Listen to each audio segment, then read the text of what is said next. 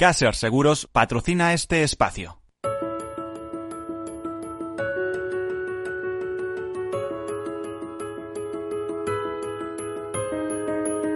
Tercer sector, un espacio para la economía social. Un programa dirigido por Miguel Benito.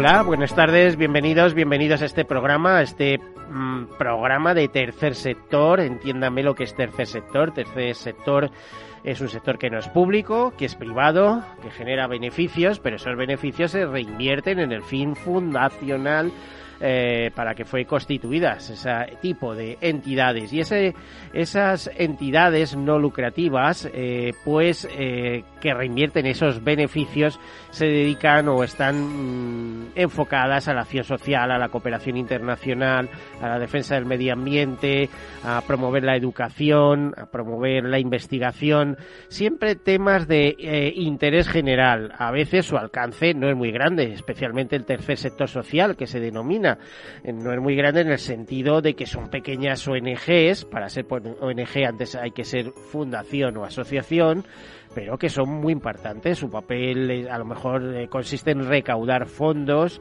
pues para que determinadas investigaciones se puedan llevar a cabo, etcétera, etcétera.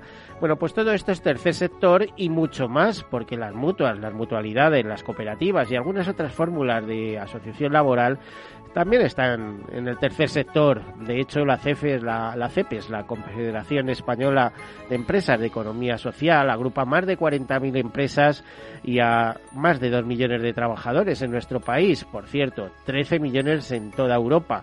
Y hasta hace poco el presidente de la CEPES era también el presidente del de la Confederación de Empresas de Tercer Sector en Europa.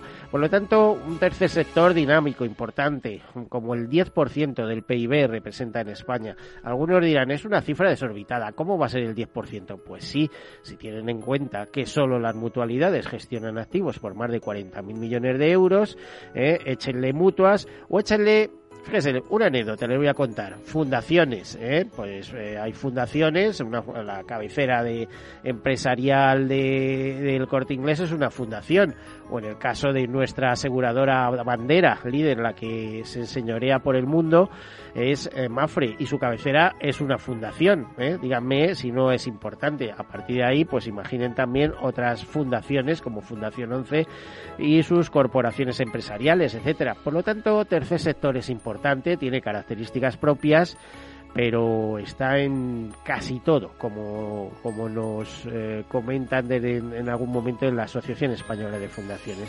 Bueno, pues esto es lo que hemos querido enmarcar. es un sector que también está basado en la solidaridad, solidaridad mercantilmente organizada, porque eh, para ser eficaces no cabe otra que estar eh, organizados, sino difícilmente.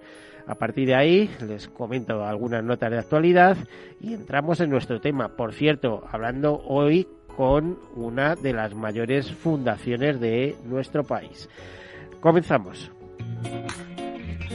El rol de las ONGs. Esta es la cuestión y esta es el resultado de una encuesta que ha llevado adelante PricewaterhouseCoopers y ESADE eh, en una edición más eh, que se cuestiona o que preguntaba qué rol está desarrollando actualmente el tercer sector y cuál sería el ideal en el futuro y cómo se valora la labor de las ONGs o a qué principales retos se enfrenta el sector.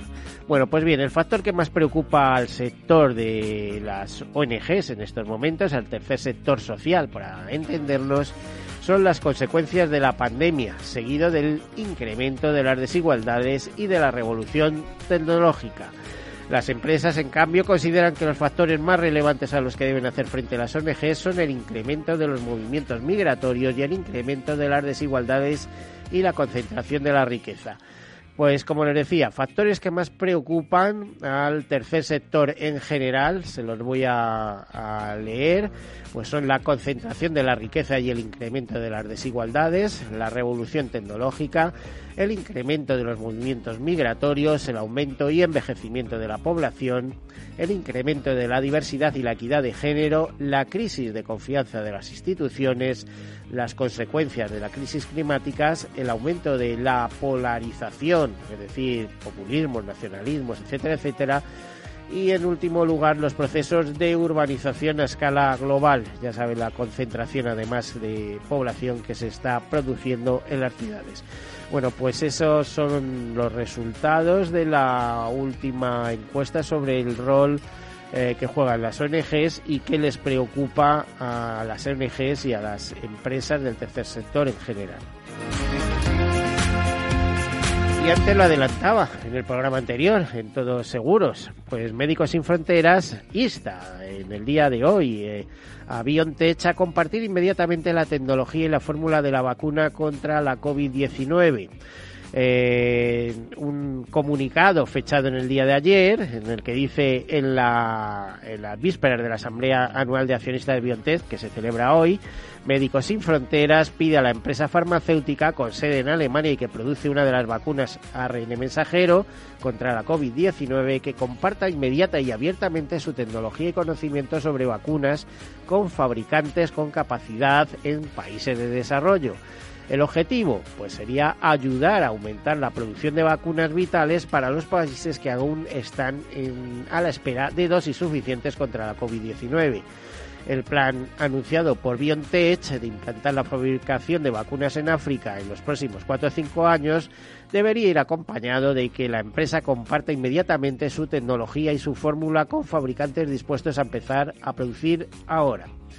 Dicen en Médicos Sin Fronteras, nos enfrentamos a una enorme desigualdad en el acceso a las vacunas contra el coronavirus en todo el mundo.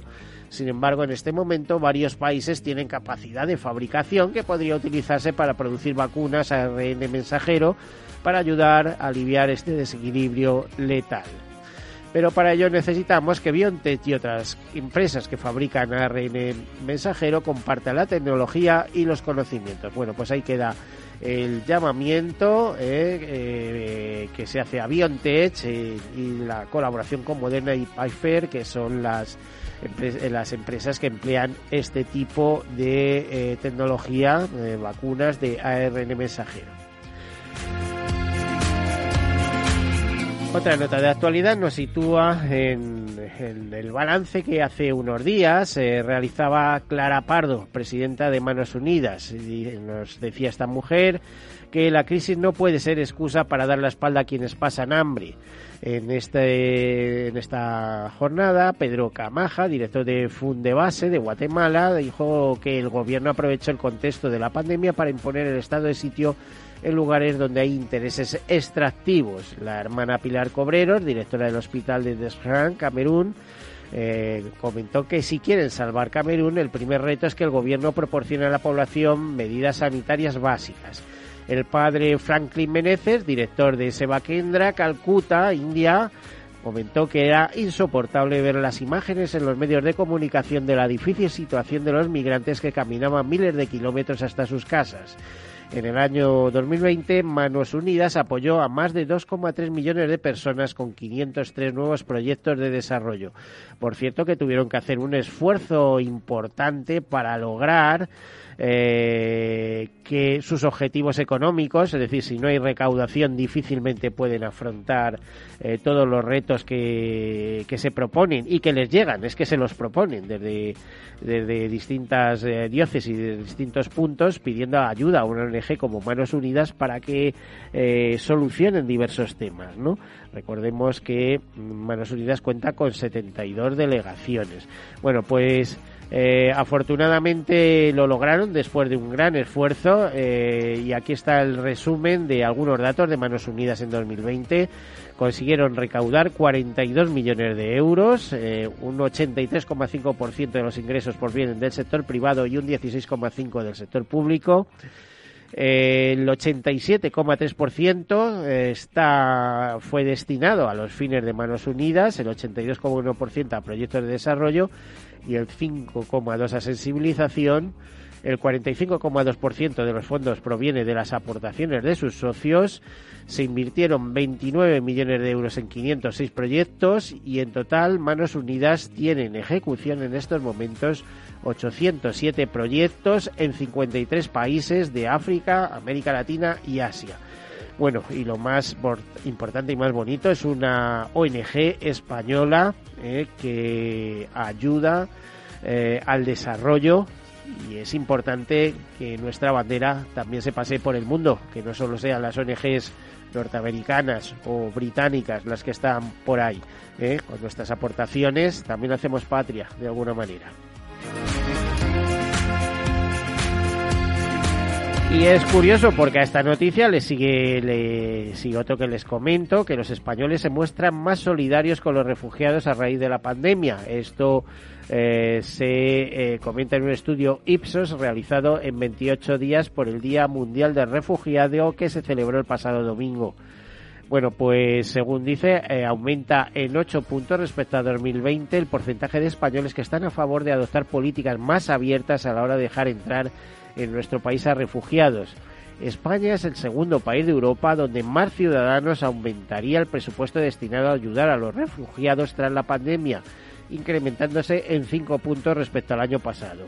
También se observa cómo cada vez más españoles están a favor de cerrar las fronteras y dudan de las intenciones de los refugiados que llegan a nuestro país. Bueno, pues esa controversia está ahí. De todos modos, eh, repito, en España se eleva hasta el 77% eh, de las opiniones eh, y ocupamos el tercer puesto europeo entre los países que más apoyan el derecho a refugiarse, solo por detrás de Italia, con el 79%, o de Países Bajos, 78%.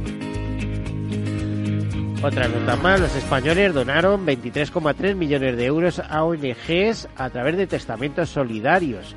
Concretamente, 1.026 personas en España hicieron testamentos solidarios según el Consejo General del Notariado, una tendencia en alza teniendo en cuenta que hace 10 años tan solo se hicieron 665 testamentos de estas características.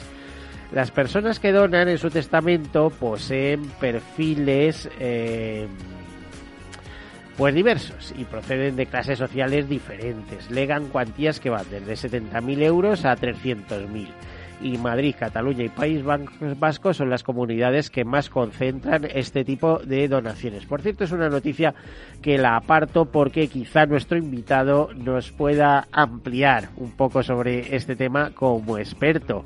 Es un abogado experto y no es un cualquiera, de verdad, es, eh, es una maravilla de persona y de hijo, ¿eh? porque eso también le honra y mucho. Bueno, y esta semana estamos en la semana de los eh, no contactados, ¿eh? exactamente eh, bajo el hashtag Semana de los no contactados, eh, la ONG Survival. Eh, Survival manda, organiza una semana más eh, un reconocimiento, una campaña para que la gente se conciencie que todavía en el mundo hay pueblos no contactados. Ya sabemos que esta ONG se dedica a la defensa de eh, los pueblos indígenas. Bueno, pues en el mundo, nos dicen desde esta ONG, eh, hay más de 100 pueblos indígenas no contactados desde la Amazonia hasta Indonesia. Muchos son supervivientes de atrocidades y masacres cometidas en el pasado. Sus riquísimas culturas y sus extraordinarias visiones del mundo son una parte esencial de la diversidad humana. Si se les deja en paz, prospera, pero allá donde sus tierras son destruidas, invadidas ilegalmente por explotaciones madereras, mineras o agroganaderas, la violencia y las amenazas a su existencia continúan. Los gobiernos permitan que esto ocurra y a menudo incluso lo fomentan. Pues hay que dar mensaje de Survival, una ONG que cuenta con mis simpatías, de hecho soy miembro de ella. Y una última nota de actualidad, el ciclista José Manuel Martínez corre mil kilómetros solidarios por la lucha contra el cáncer infantil. Salió de Sevilla el pasado 17 de junio y llegó a Madrid el domingo 20 de junio. Los fondos recaudados para este reto han sido donados a la Fundación Aladina. Carpisa ha sido una de las empresas que ha contribuido a esta causa, demostrando así su compromiso con la responsabilidad social corporativa. Bueno, y de, eh, esas son las notas de actualidad. Podría haber 500 más, pero si no, nos quedamos sin programa y hoy tenemos un tema interesante, como otras veces. Tenemos aquí un insigne abogado, ¿eh? por cierto, especializado en herencias también, o sea, por eso digo tema curioso. Eh, ese abogado es eh, Luis Larramendi, hijo de eh, Hernando, de Luis Hernando Larramendi también, ¿no? De, del impulsor de Mafre.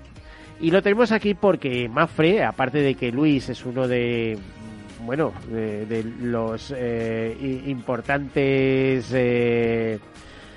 a ver cómo diría, de las personas representativas de Fundación Mafre, ¿eh? si no mal no recuerdo, una vicepresidencia, ¿eh? vicepresidente de Fundación Mafre, eh, es hijo de Ignacio Hernández de la Ramendi, fundador, o mejor dicho, impulsor de Mafre, que no, no nacía exactamente con Ignacio, pero mm, era una compañía que después de ser fundada en el año 33 y pertenecer a, a ver, a la agrupación de propietarios de fincas rústicas de España, es decir, no estamos hablando de pobres, estábamos hablando de condes, duques, terratenientes, gente con mucho dinero, que se ven obligadas por una ley de la República a crear un seguro eh, de accidentes para sus trabajadores y en ese momento nace mutualidad, de ahí la palabra mutualidad de la agrupación de propietarios de fincas rústicas de España. Estamos hablando de Mafre, la creación de Mafre, el impulso de Mafre. Bueno, pues después de la guerra civil, de esa compañía prácticamente no quedan nada más que los restos. ¿eh? Quedan cuatro cosas, está prácticamente en quiebra, intervenida y demás. Y la eh, aparición proverbial de Ignacio Hernando de la Ramendi en esa compañía, pues se ha convertido con el pasar de los tiempos, pues en lo que ustedes conocen, el primer grupo empresarial de seguros de España y una de las importantes multinacionales españolas. Ignacio Luis Larramendi, en este caso, muchísimas gracias por acompañarnos en este programa. Un placer para mí, como siempre, estar aquí otra vez contigo, con Miguel de Benito, que siento un especial afecto. Miguel Benito se lía, fíjate que sí se lía. O sea, quiero tener tantas cosas en la cabeza. Fíjate que mi nombre figura en la historia del seguro, eh, que escribió Alberto Manzano, eh, en los agradecimientos, pues eh, me dice que, que, le ayude mucho, pero la verdad es que son tantas cosas y tantas anécdotas a través de 50 años del seguro eh, que, que, me montó un lío a veces. Perdóname. Yo, como has hablado de los orígenes de Mafre, sí quiero citar algunas de las anécdotas que recoge mi padre en sus muchos libros, artículos y conferencias, porque él era inspector de seguros y ahorró por me costa, me costa. No, no, él con Ernesto Caballero, el uno y el dos. El uno y el. Ernesto el primero. Ernesto, era primero. Vale, vale. Grandes amigos, por cierto, grandes toda la amigos, vida. Grandes amigos. Entonces él cuenta que cuando, después de haber ido en Inglaterra, haber trabajado en la Royal, haber vuelto a la dirección de seguros, por un anuncio en el periódico, llega a entrevistarse con Mafre, que tenía el consejo dividido. En aquel momento había dos consejos en pelea y le instan a incorporarse, él después de tomar la decisión eh, recibe de todos sus compañeros de la dirección de seguros, en lugar de la enhorabuena, el pésame. Ignacio, pero tú estás loco, ¿dónde estás metido? Sí, sí, intenta, intenta que la compañía dice, no sé si se podré saber con ella, a ver si se lo consigo ceder a alguien. entonces la Unión Iberoamericana, había un Manzarbeitia, amigo de la familia, dice, oye Manzarbeitia, ¿cómo, ¿cómo veríais que nos incorporáramos? dice, Ignacio, Mafre ni regalada. bueno, yo solo quiero para poner lo que se vea exactamente lo que había entonces, y lo, cuenta. Te voy a repetir la anécdota con Ernesto Caballero, para que todos lo escuchen. Por cierto, una anécdota que viene tal cual en uno de los últimos libros de Ernesto Caballero, que me parece que se llama El, eh, el Consumidor de Seguros o Defensa del Consumidor de Seguros. Eh, y, eh, como eran grandes amigos, ya como estábamos hablando, uno, dos inspectores del Estado, Ernesto, que era del Escorial, que fue enterrado, yo estuve en su eh, en el momento de su entierro y, bueno, para mí era muy especial Ernesto Caballero. Em, em, comenta en el libro que en un momento determinado em, pues eh, le invitó a, a, Ignacio de la Ramendi al Escorial y en ese allí hablando en un momento le dijo eh, eh, Ernesto, eh, mira, me han, me han propuesto que me haga cargo de, de, Mafre. ¿Tú qué opinas? Y le dijo Ernesto, ni se te ocurra, ni se te ocurra, aquello está destrozado, está hecho una pena, ni se te ocurra eh, cogerte eso porque eso es un lío, es un embrollo y eso no va a terminar bien y tal y dice, se queda así pensando unos minutos y torció la mirada y dijo, ¿sabes lo que te digo? Que no te voy a hacer caso. ¿eh? Así que contra viento y marea y contra todo pronóstico se hizo cargo de Mafre y hoy Mafre es lo que es, pues gracias a una persona A ver, iba a decir cabezona, ¿eh? es decir, yo me salgo con la mía. bueno, era, él, él, decía siempre, he preferido siempre actuar a no equivocarme. Entonces, siempre la determinación de que la acción es lo mejor y que hay que actuar para salvar las cosas. Un, gran cerebro, ¿eh? Un gran cerebro y también rectificando cuando uno se equivoca, porque que no se equivoque nunca no existe nadie. Por cierto, en el plano familiar creo que no era así, ¿eh? Bueno, no, el plano familiar era mucho más afable, etcétera. Era, era, más afable. Lo tenía delegado fundamentalmente en mi madre, las cosas como son. pero él era un, padre eh, cercano pero distante. No era en nuestra familia, nunca hemos sido especialmente besucones, eso de ¿cómo estás, guapito? Nada de esas cosas, nada. pero vosotros lo tenéis como referente. de mi padre es importante. Afectuosísima, es... Eh, admirada y querida. Pues, eh, pues de nuevo te diría que bienvenido Luis. Eh, además, ¿por qué repetimos con Luis eh, Larrabendi? Pues repetimos porque acaban de presentar eh, recientemente, no sé si ha sido ayer, ayer no sé ni más lejos, o sea, el libro Larramendi, el arquitecto del seguro moderno, Mafre y del humanismo en la empresa y en la vida. Y además eh, celebrando el, centenario del nacimiento de, de, Ignacio, de Ignacio Hernando Larramendi, ¿no? O sea, y, en este libro, ¿qué, ¿lo has escrito tú? No. Yo, hombre, yo no. Ah, habrás hecho algo, ¿no? Has ayudado a prologarlo. Un, prólogo. Hay dos prólogos, uno de Antonio Huertas y otro mío, pero el libro es el fruto de un acuerdo de la Fundación Mafra y la Fundación Ignacio Larramendi para encomendar al CEU, bajo la autoría del catedrático de Economía Aplicada eh, Javier Morillas, la realización de un estudio sobre el liderazgo, emprendimiento ético e innovación de Ignacio Larramendi en Mafra y sus fundaciones. Y el resultado son estas 600 páginas que están aquí, que hay que leérselas. Conclusión. Escuela. Sí, sí, que te dije, por favor, acércame el libro, que yo soy de los que se lo lee. ¿eh? Igual que me leí en su día el libro Así se hizo Mafra este cuesta un poco más de leerlo porque es más técnico. Es más duro, aquel, había, el así mezclaba tanto lo personal con lo que al final era de más ágil lectura, sobre todo para quienes como tú habéis tenido alguna vinculación con el seguro y con Mafre y, familiar, ¿no? Y entonces veías nombres que eran simpáticos. Luis, vamos a hacer una breve pausa y, y enseguida volvemos con estos temas.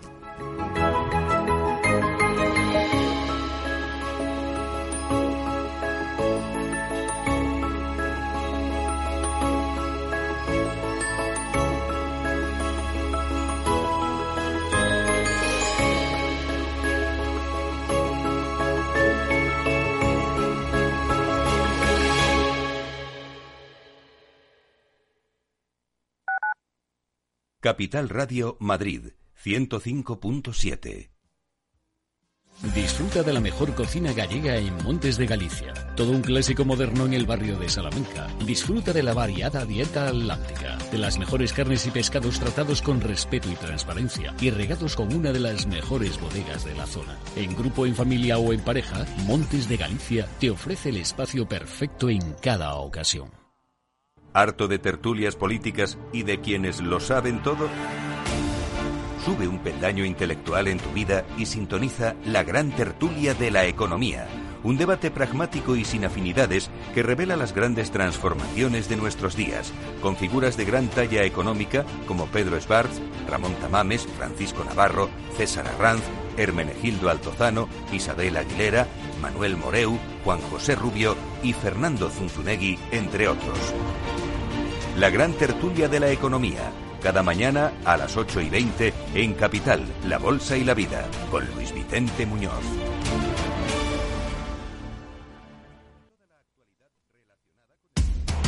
Información, análisis, previsiones, recomendaciones, todo lo que necesitas saber para tomar tus decisiones de inversión en Mercado Abierto, de 4 a 7 de la tarde con Rocío Arbiza, Capital Radio.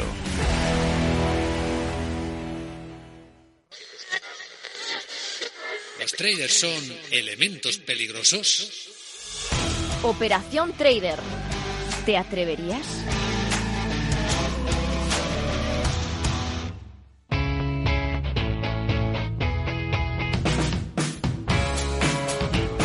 La economía despierta. Capital Radio.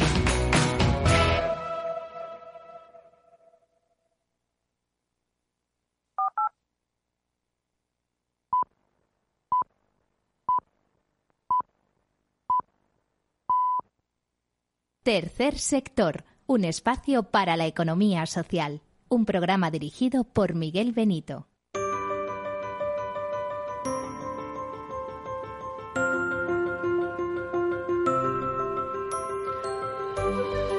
Bueno, pues aquí continuamos, pasamos de la una y media de la tarde, estamos bien acompañados por Luis Larramendi, vicepresidente de Fundación Mafre. Por cierto, aparte de que me hables de, este libro y de tu padre, ¿qué es para ti Fundación Mafre? ¿Qué significa ser el, vicepresidente de esa máquina también gestada en su día, porque esto es una filosofía de, tu padre, el tener eh, una fundación para mí es una satisfacción por el origen y un orgullo por la realidad presente.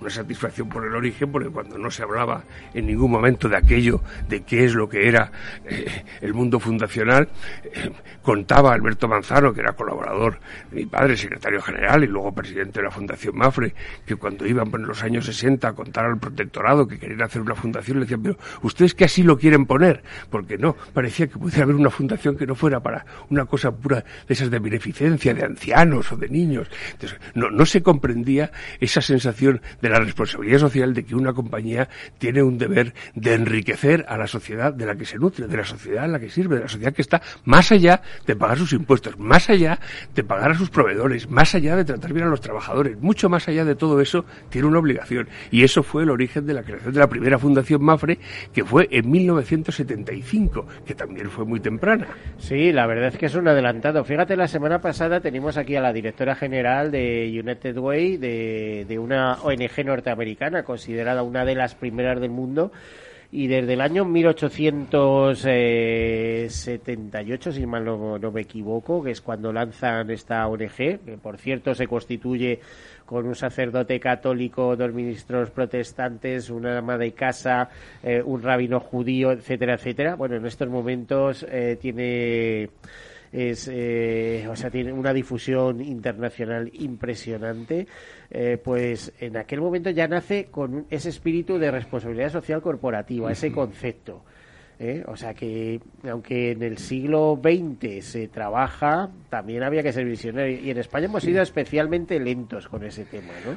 Bueno, pero una cosa era un poco las, las organizaciones benéficas de caridad y otra era las empresas que están en el mundo competitivo empresarial, lucrándose y luchando por conseguir sobrevivir, que dediquen, además de todo lo que pagan de impuestos, que todo lo que hacen a eso, no, no la constitución directa de una actividad en la que lo que se busca es, bueno, la Caritas española, cualquier otra, manos unidas que has eh, mencionado antes, de las que yo también soy Caritas que tienen fritos normalmente al gobierno, porque como eh, cuidado, al gobierno de turno, le toque quien le toque, porque como es un país que tenemos muchos problemas de pobreza, pobreza infantil, pobreza energética, pobreza de todo, esté quien esté ahí arriba, eh, sale retratado, vamos. hombre, siempre hay que pedir, porque cuando uno sabe las necesidades que hay, no puede evitar el poder impetrar de aquellos que tienen algún poder para hacer algo, el que lo hagan. Eso es inevitable. Yo digo que no es vuestro caso, porque lo vuestro es cabecera de un gran grupo empresarial, pero eh, que las ONGs, muchas son las nuevas órdenes mendicantes. ¿eh? es verdad que llegan a muchos sitios, pero sí. ¿Eh? tanto pedir como dar. ¿eh? Es decir, ellos reciben para, para, luego dar, claro. ¿eh? es un duo des, ¿no?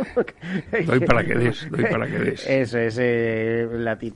Bueno, ¿y por qué, por qué la iniciativa de este libro? ¿De dónde surge? O sea, ¿o lo proponen o lo tenéis ya preparado en el sentido de decir, bueno, va, va a ser el centenario, queremos hacer una cosa un poco especial. Exactamente, queremos hacer una cosa algo especial del centenario que recordara cuál era eh, el, carácter innovador, el carácter adelantado a los tiempos de su visión del seguro, en la que fue siempre un heterodoxo, en la que fue siempre un torrompedor, en la que fue siempre un enfant terrible, y entre los actos centrales, el más próximo a la fecha de su nacimiento, él nació el 18 de junio, pues pensábamos que era esta obra fruto de un largo, más de tres años de trabajo de investigación investigación, un equipo de investigadores potente de la Universidad de San Pablo, pues fuera un poco el plato fuerte de la eh, conmemoración del centenario, que tiene otras muchas cosas, como... Sí, yo estoy viendo que no, no paráis de hacer actos, ¿no? Bueno, porque claro, hizo tantas cosas y en tantas facetas distintas de su vida que no se me, no, no lo condensó exclusivamente en el campo asegurador,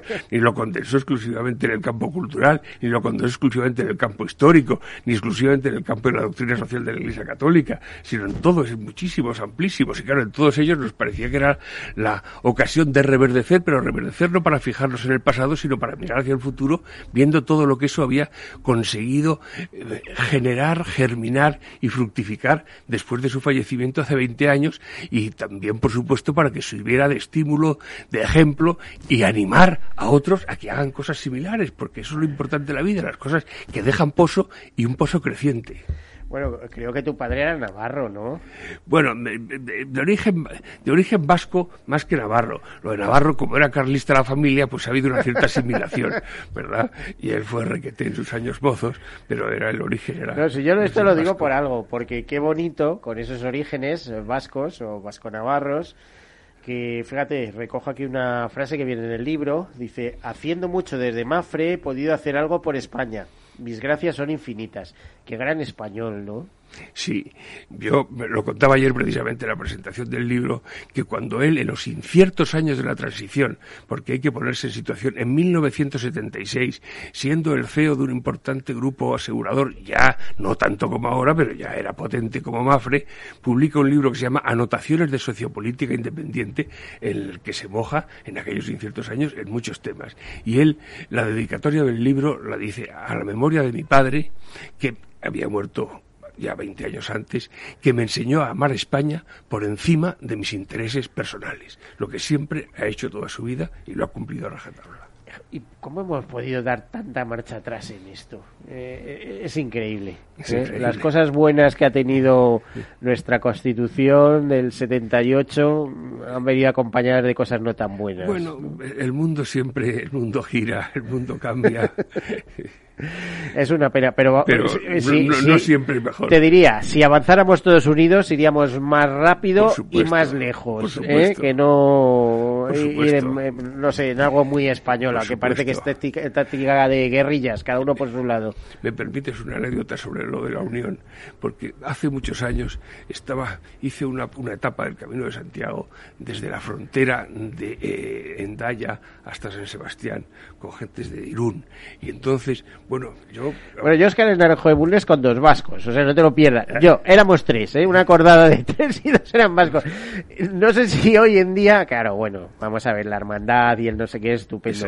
Pero yo cuando era joven había no había estos problemas no sé cómo te diría ¿eh? o sea ni con nadie o sea te juntabas con todos pero lo que y, me, me, preguntaba oiga ¿y el, y el equipo de fútbol claro yo había sido Sebastián íbamos de niños los veranos el Real Unión. Y dice bueno y cuál es la historia del Real Unión dice pues el Real Unión había uno que se llamaba el Sporting y había otro que se llamaba el, el no sé qué. Y entonces estaban todos los domingos se tiraban de piedras hasta que llega uno y dice ¿y por qué no vamos todos juntos y hacemos un solo equipo que era el Real Unión? y digo hombre ¿y por qué no lo aplican ahora en medio de este conflicto que tenemos aquí en Vasco y hacemos un Real Unión, porque esa es la, al hilo de lo que tú has dicho, la unión auténticamente es lo que requiere esfuerzo para conseguirla, pero genera resultados. Claro, eso nos impulsa a todos. Eh, estabas, esta era la anécdota, la de la, Real Unión Habrá muchas más, porque estoy viendo que en el libro se entresacan algunas frases de, de tu padre y es que no, no, tiene desperdicio ninguna de ellas. Bueno, y tiene al final toda su bibliografía, claro, lo de libros, artículos, conferencias, ensayos, bueno, es, es, es, abrumador, porque además los preparaba personalmente él, es decir, la figura del negro es una figura que era desconocida en su tiempo, y lo del negro y no tiene connotaciones racistas, sino puramente literarias.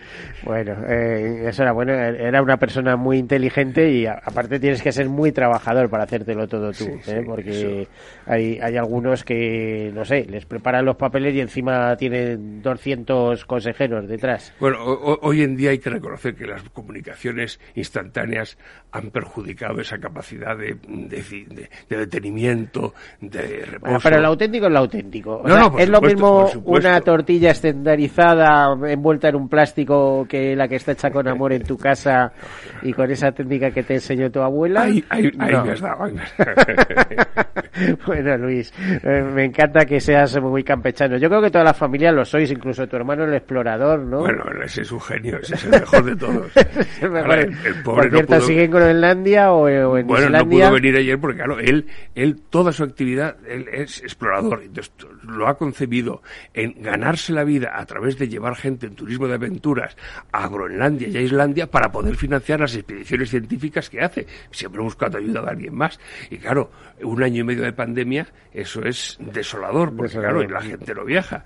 Ahora está en Islandia, y en Islandia, ya se sabe aquello de no hay mal que por bien no venga. Ese volcán que está eh, eh, surtiendo lava continuamente le ha procurado un atractivo turístico que consigue llevar a bastante gente a Islandia. Pero todo eso es para salvaguardar, porque aquí había los ERTE, pero allí no había ERTE ni nada. Yo tuve la suerte de ir, bueno, Islandia es un país carísimo, como todos sabemos.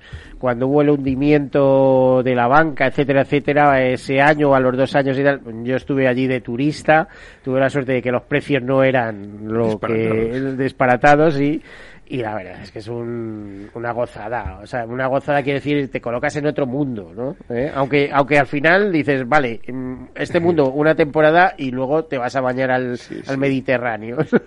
Pero su base de operaciones es Groenlandia, es en Leif Erikson, donde estuvo el primer, el, el primer poblador de, la, de, de Groenlandia. Ahí es donde tiene su base de operaciones. Y Groenlandia, claro, es igual o más bonito que Islandia, pero con millones de veces menos de personas. O sea que eso También he es... estado en Groenlandia, ¿eh? Eh, en la zona de Kulusuk, eh, etcétera. ¿eh? Pero Bueno, bueno, de, entonces, de allí se no te digo nada. en un pequeño. Pero bueno, un no, no, puede decir pero porque. como con mi hermano, que es el único que habla esquimal de que están allí, no puede ir nadie.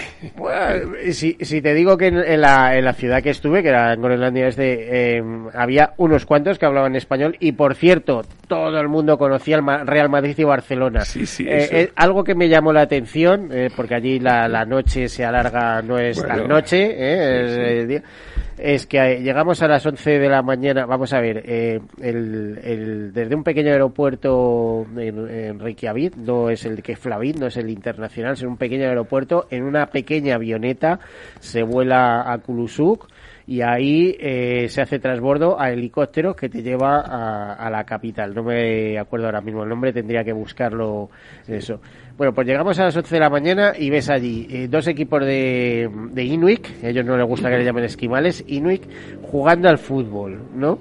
Bueno, el caso es que a las 12 de la noche seguían jugando al fútbol. O sea, era- to- todo su tiempo era jugar al fútbol o ver Claro, la televisión. hasta que caiga la noche, o- pero claro, no cae. o tal, ¿no? Y a primeros de mes, cuando les llegaban eh, las pagas eh, danesas, pues tomar cerveza.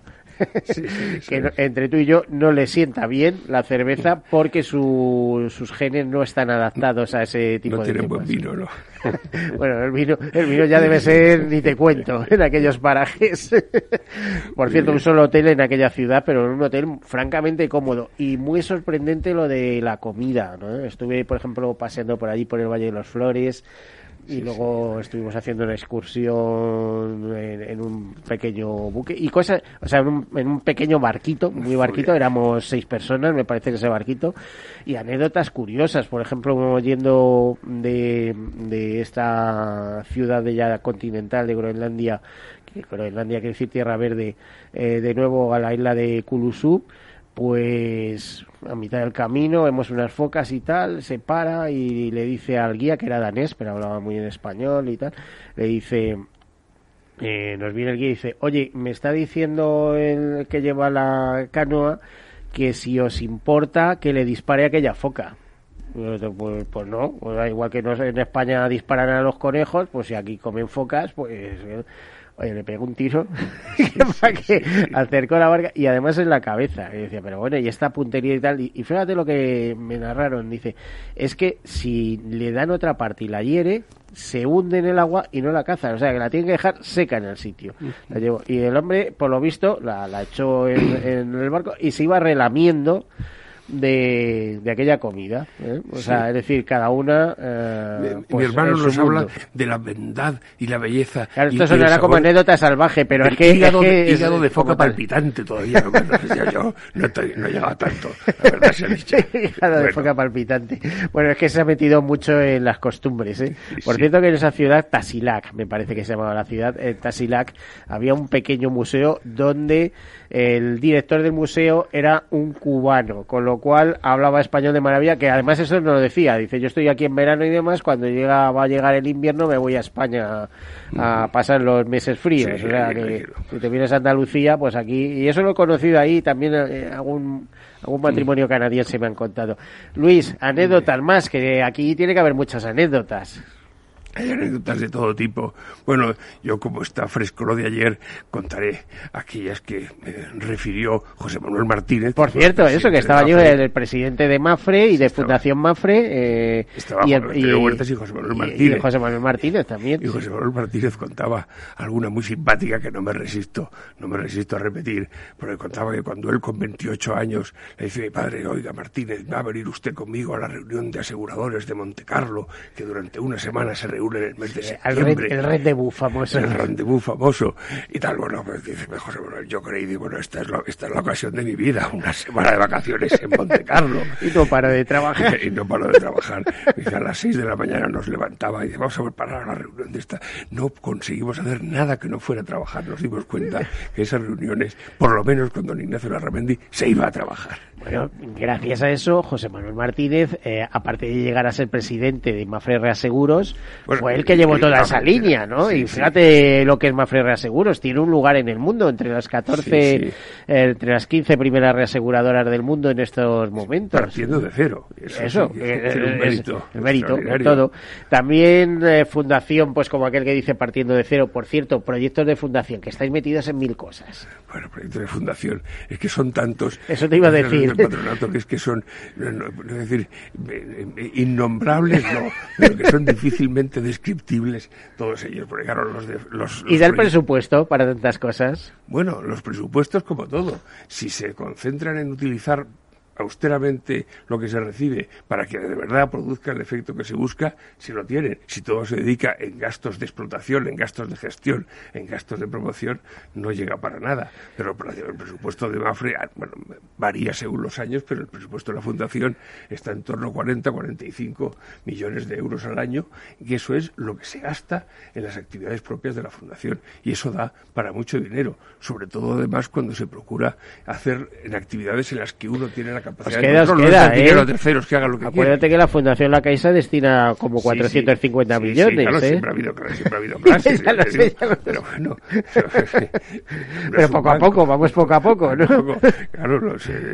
Eh, como Por cierto, la acción social de la Fundación se extiende también a muchos países en los que estáis Se presentes, de América los- Latina, ¿no? A todos los países en los que estamos. Ahora presentes. mismo, eh, ¿cuáles serían vuestros principales países de acción en- eh, de Fundación Mafre? Pues hombre, los principales siguen siendo los eh, de acción social, pues hombre, fundamentalmente los de América Española, en México, en Argentina, Colombia, en fin, todos aquellos en los que Algo que una- estáis pensando en Brasil, en imagino, ¿no? Brasil también, por supuesto, pero lo que pasa es que, claro, hay países muy grandes en los que las cosas que se hacen parece que son pequeñas porque la inmensidad del país se las traga y países pequeños en que haciendo poco parece que es mucho más, pero eso ocurre allí, aquí y acullá. Oye, un país que apasiona también por su lejanía, pero por su pasado hispánico, por su pasado español, Filipinas. Sí, sí, Eh, ahí, mm, ¿cómo estáis de presentes? sigue teniendo eh, Mafre una compañía de seguros eh, que no ha llegado a medrar nunca tanto como hubiéramos eh, como se hubiera querido eh, tiene una un pasar no es eh, puntera eh, y también se hacen algunas cosas de, acción social. Claro yo recuerdo muchos más aquellas en las que yo de alguna manera participé cuando estaba bajo la órbita de la Fundación Mafre América yo colaboraba con mi padre. Me acuerdo de unas cosas yo estaba muchas veces en, en Filipinas y recuerdo en aquella ocasión en la que junto con la AECI ayudaba a la recomposición de todos los archivos históricos que se habían quedado destrozados por una inundación que los había prácticamente todos documentos de 300 años de presencia española español allí, que estaban destruidos. Eh, gracias a esa cooperación que hizo la Fundación Mafra América, la Fundación, eh, mi padre personalmente, y a la EFI, pues se consiguió... A EFI, Agencia Española de Cooperación Internacional. Reconstruyendo uno a uno los documentos para que pudieran leerse. ¿Vosotros o con alguna empresa? En el que, no, no, porque estoy pensando que el grupo BER, que, a pesar del apellido es una empresa afincada en España, hubiera ayudado mucho. En eso. Bueno, eso hace muchos años. Ayudar, ayudar, se pedía ayuda a todo el mundo. Pero no te se pedía ayuda a todo el mundo. No te tú que ayudaba a mucha bueno, esta gente ayuda, eh, por supuesto, pasando la factura, pero que son muy buenos en su trabajo. ¿eh? Pero el problema es quién paga la factura.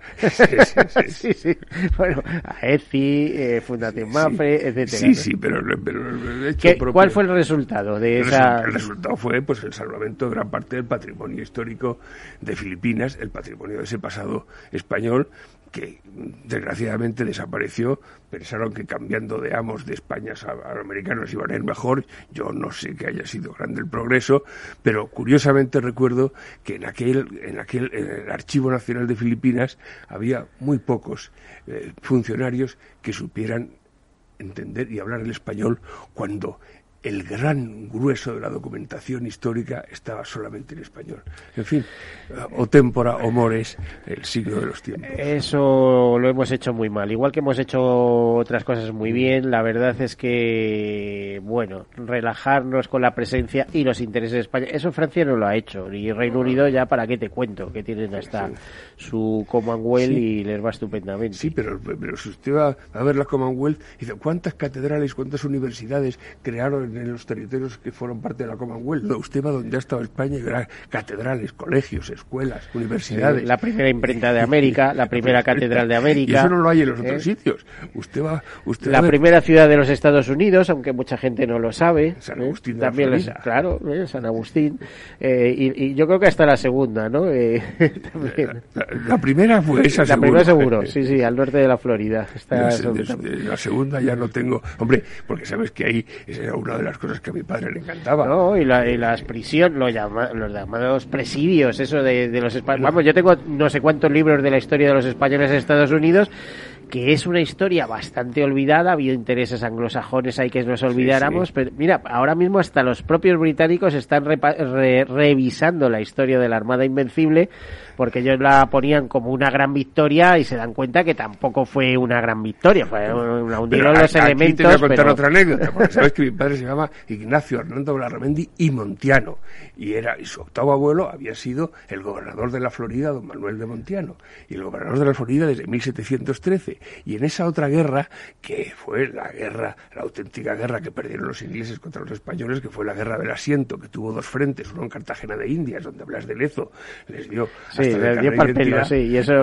y era de Guetaria o de era, era, era, ¿no? era exactamente de, de, de era vasco. No, no, sí, sí, era de, San Sebastián, de, de, de pasaje, de, Lezo, Bueno, pero que está en, pasajes. Bueno, pues el otro escenario de la guerra del asiento fue en Florida, en donde los ingleses que estaban al norte, el inglés Oglethorpe trataba de anexionarse la, la, Florida española. Y entonces la Florida española la defendía el capitán, el, el gobernador Manuel de Montiano, pero con una singularidad, y la singularidad era que habían conseguido una, una cédula de la, de la monarquía española que se llamaba Gracia Real, que permitía conceder la libertad a aquellos esclavos negros que escapaban del norte y se convertían a la fe católica. Y el gobernador Montiano acogía a todos los esclavos que escapaban de, la abrumadora sensación de esclavitud horrible y creó el primer pueblo de negros libres en lo que hoy es el Estado, los Estados Unidos de América, Fuerte Gracia Real Santa Teresa de Mose.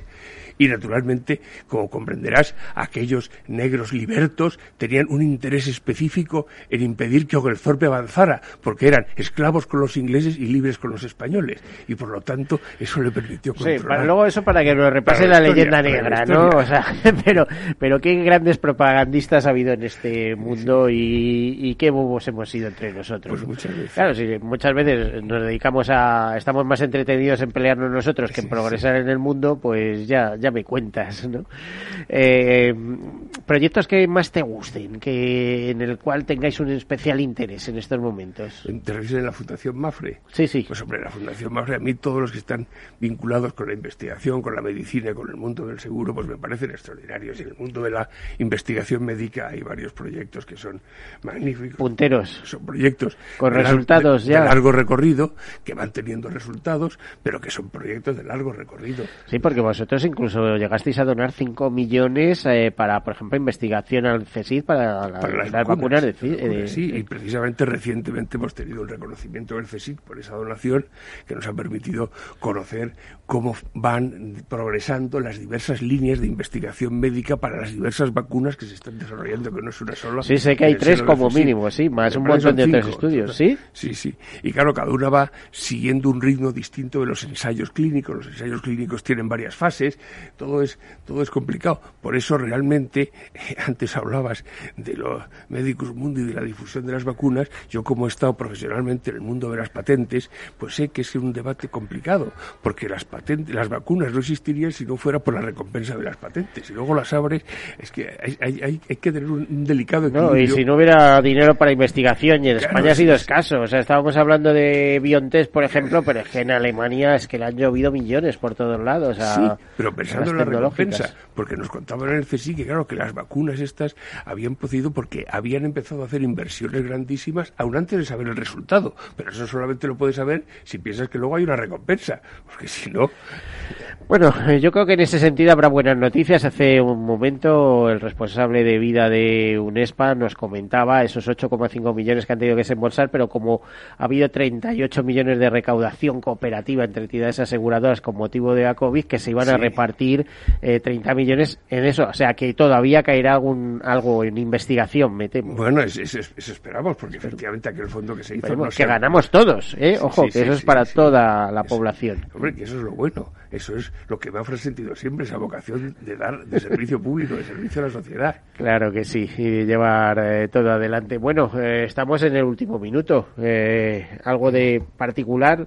En el capítulo de anécdotas hemos contado unas cuantas, pero vamos, que nos podemos sentar aquí y, y a la limón soltando Yo, yo pediría a los oyentes, bueno, que primero, precisamente en el canal de YouTube de la Fundación, tenemos colgado un vídeo en el que se recogen entrevistas con muchas personas que cuentan anécdotas de mi padre, anécdotas personales, o sea que eso ya pueden eh, gratificarse con ellas y que en cualquier caso sigan tanto la página web de la Fundación Mafre como la página web de la Fundación Larramendi para ver esas actividades del centenario que estoy seguro que les interesarán porque todas son muy diferentes. Eh, el próximo acto será la presentación de un eh, el libro que recoge la bueno se llama Etallo y Larramendi 500 años después la gesta de la carabela niña tercera la locura de eh, concebir Bueno, yo es que los estudios históricos aquellos me, me, me encantaron, ¿eh? Aquellos que, que, que tenía, que Bueno. los tengo en CD, me parece, si no me, Sí. me equivoco. sí sí los tenemos Nos, nos hemos quedado sin tiempo. Eh, Luis Larramendi, vicepresidente de Fundación Mafre, muchísimas gracias por acompañarnos. Y sobre todo Hidalgo quiero decir hijo de algo importante mi padre Ignacio Hernando Larramendi Es muy importante. El hijo de Ignacio Hernando de Larramendi, impulsor de Mafre en, en España y en el mundo. Bueno, pues Muchas feliz gracias. semana Muchas y gracias. hasta la próximo hasta el próximo martes. Hasta luego. Chao, felices.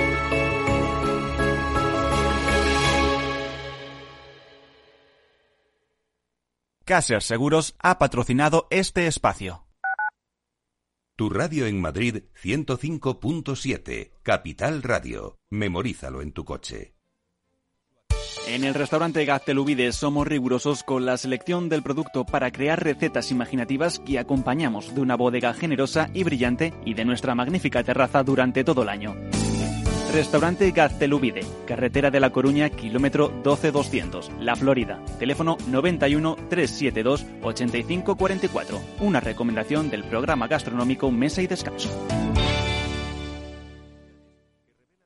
Gráficas Naciones. Más de 50 años de experiencia en el sector de las artes gráficas. Apostamos por la última tecnología tanto en impresión offset como en digital y gran formato. Realizamos todo tipo de impresión. Tarjetas de visita, folletos, libros, vinilos, decoración y montaje de stands. Más información en el 91 629 2145 o en gráficasnaciones.es. Los viernes en Capital Radio, la salud protagonista. Valor Salud.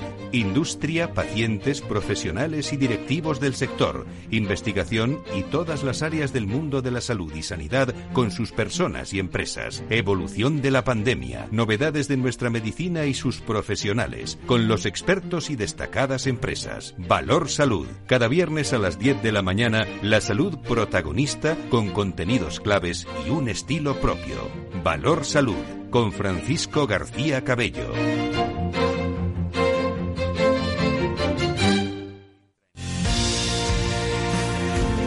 Escucha cada día de lunes a viernes a las tres y media de la tarde en Capital Radio Negocios de Carne y Hueso 360, el programa para empresarios y emprendedores hecho por empresarios y emprendedores, con Mariló Sánchez Fuentes.